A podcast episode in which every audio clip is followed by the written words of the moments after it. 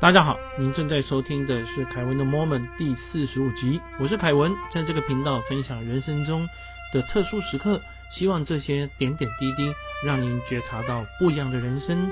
这集要和大家聊的是复利效应的第二个单元。这个复利效应啊，我们在上一次提过，它不是投资财务里面的复利效应，它强调的是一些人生中好像。无关紧要的小选择才是关键所在。好，所以在上一集的话，我们举了每天少吃一百二十五大卡，就是哎最后一口、最后两口不要吃的时候呢，两年、三年下来差异会非常多。这一集的话要跟大家聊的啊是书里面呢，我觉得一件我看了以后感觉。印象很深、很令人感动的事情。这个作者说呢，哈，诶，那么如果把这个复利效应啊，把它放在感情的上面会怎么样呢？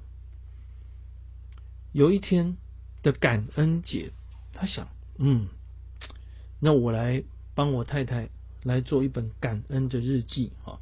所以在那一整年的每一天，这个作者戴伦哈迪。他记录了至少一件对他太太感激或欣赏的事情，比如说他太太和朋友在互动，比如说他在照顾家里的狗，或者是他的太太在换洗新床单，也可能是他煮了美味的一餐，或者是他今天的头发很漂亮。这作者呢就。每天都在注意说有什么让他感动、心动的事情，或者是让他欣赏的特质、个性、素养，然后偷偷的记录下来，记录了一年。到年末的时候呢，哈，这本这个日记啊就写的满满的。那么到下一个感恩节的时候，他把这本日记送给他太太，结果。他的太太竟然感动到流泪，啊，说他是有生以来收过最好的礼物啊！因为有些时候我们对自己的想法是这样，有些人会自信很多，有些人却会感觉到自卑，有些人觉得对自己没什么感觉，浑浑噩噩过了一天。结果你发现，哎，在过去这一年的每一天，原来自己都有一些在别人眼里看起来很值得记录欣赏的事情。哇，三百六十五天的感动。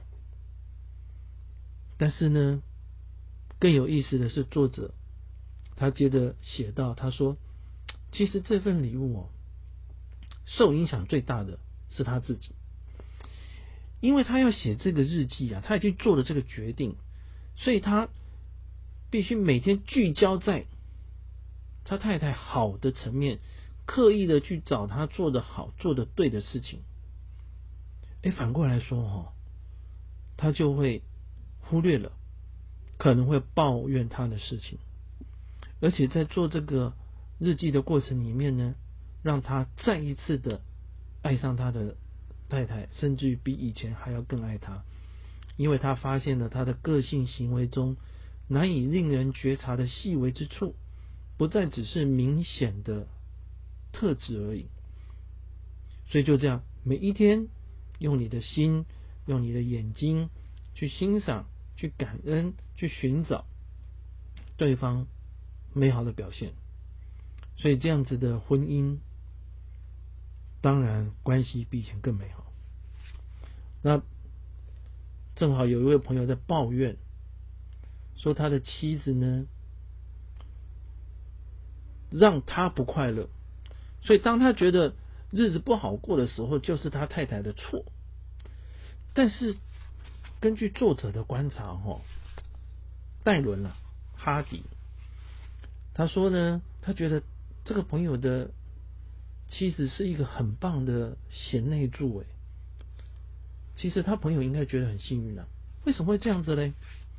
可能你只记住了想抱怨的东西吧，所以他就把他送的感恩日记的这件事情呢，跟他的朋友分享。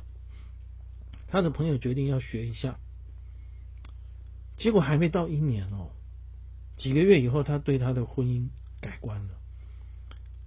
他重新发现了以前之所以让他们两个有感情、产生爱情，为什么当年的事情是这么美好的事情的的特质？那又因为这样子的话呢？他太太感觉到说：“嗯，他好像比以前还要好相处。”两个人减少了互相抱怨，增加了良性的循环。那各位，这就是复利效应，在感情上，你可以把它称呼为叫做爱的复利效应。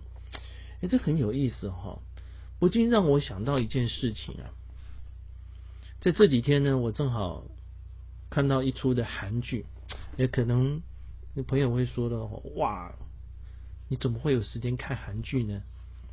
因为我的专业是投资嘛，投资每天有好多的事情要看哦。就在我录音的时间呢，好，俄罗斯和乌克兰了，边境紧张，甚至于传言呢，呃，俄罗斯马上要攻击乌克兰，美国总统拜登还要求美国的人民啊，我要撤侨，台湾的外交部呢也呼吁。啊，我们当地的同胞哈，一定要特别的小心，总是会夹杂着兴趣休闲哈，这个是在所难免的。所以啊啊，这个好像有点离题太远了。再回来说啊，我看这个韩剧呢，它讲的是一家人相处的情形。那这一家人相处的情形里面有一句话让我感触很深呢啊，他说。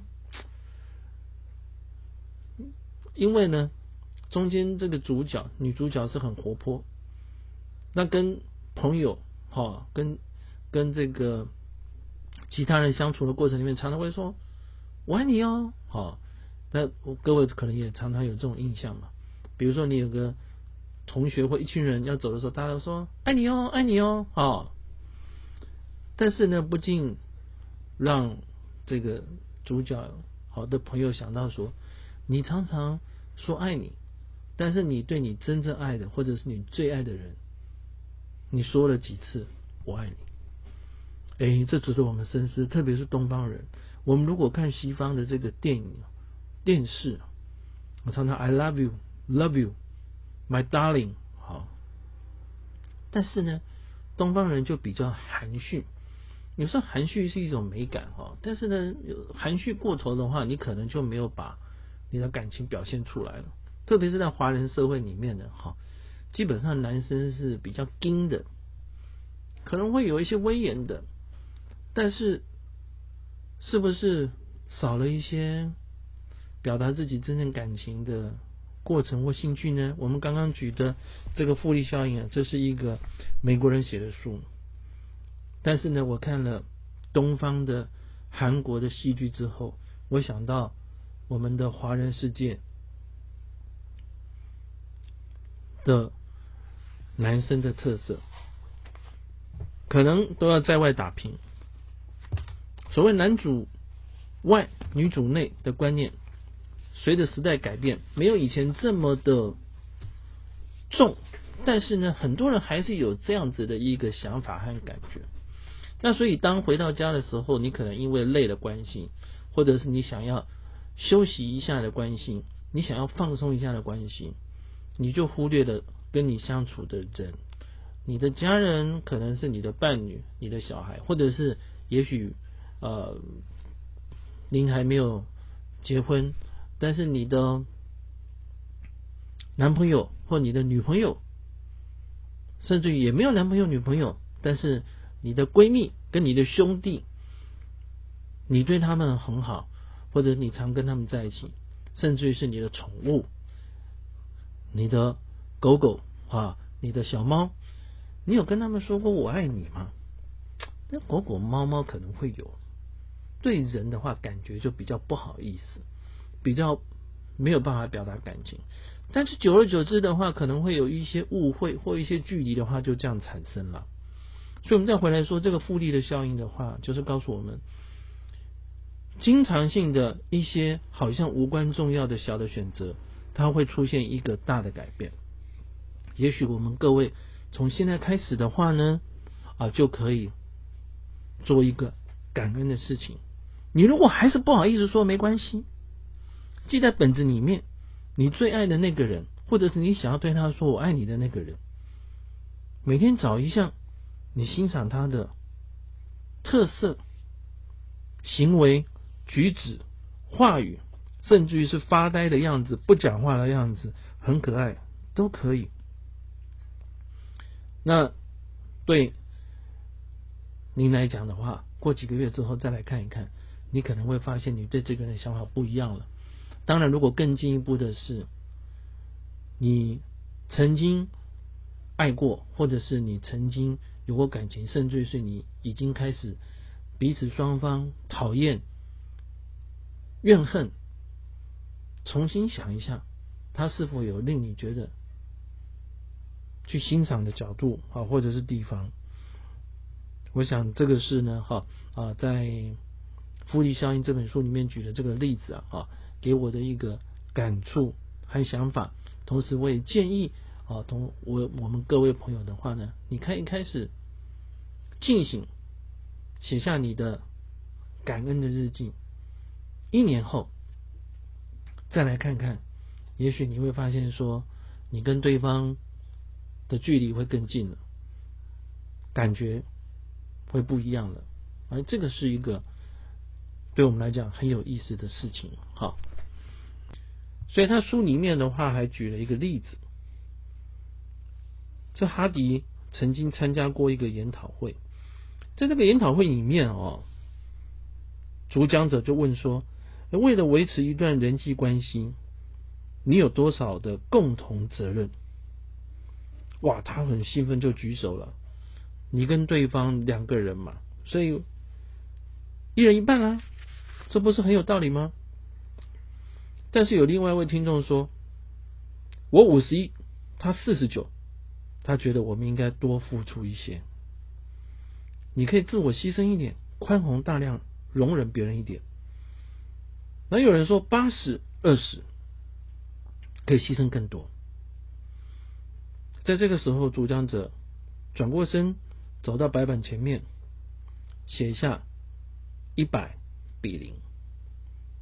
他说。”你必须愿意付出一百个 percent，而且不期望获得任何的回报，你才能够承担维持关系的一百个 percent 的完全责任，这个关系才能够真正的维持。如果只是靠运气去经营，总是有可能失败的。这里面举的这个例子呢，哈，我觉得很有意思，但是我要加以说明。我们讲的一百个 percent 不是。去无条件的容忍对方，而是当双方相处在一起的时候，你做的反应和选择，你必须要为你自己承担一百个 percent 的责任。也就是说呢，对方要对你怎么样？说实在，我们没有办法去要求。很多人说东西是互相，那万一你觉得？你爱他，真的他不爱你的话，这个东西就没办法互相了。很多东西是没有办法互相的，所以维系关系要承担的责任是什么呢？你只能够承担起你对对方的责任，然后百分之百的承担。但是对方如何做反应，这个我们没有办法说。哦，我对你好，你一定要对我好，没有办法，可以从这个角度来去做解释。我们刚刚讲的是感情，其实，在工作上，或者是在求学的过程里面，有的时候也是有类似的情况发生。比如说，你考试念得很努力，但是考出来的结果不如理想，谁要负责任？当然是自己要负责任哦。不过，如果真的不如理想，也不用太过自责，因为你已经尽了。百分之百的努力，然后你自己承担了百分之百的责任，啊，这个时候就不能够怪别人，但是也不要太难过。然后呢，尽自己最大的可能，然后就坦然的面对。好，好，下一次的话呢，哈，要和大家聊的就是呢，幸运啊，我们都希望拥有，但是其实拥有幸运，或者是幸运来找你，它会有一个公式哦。什么样的公式呢？下一集啊，来向各位来做说明。谢谢您的聆听，请记得对我们的节目订阅并做评分。祝您健康平安，我们下次再会。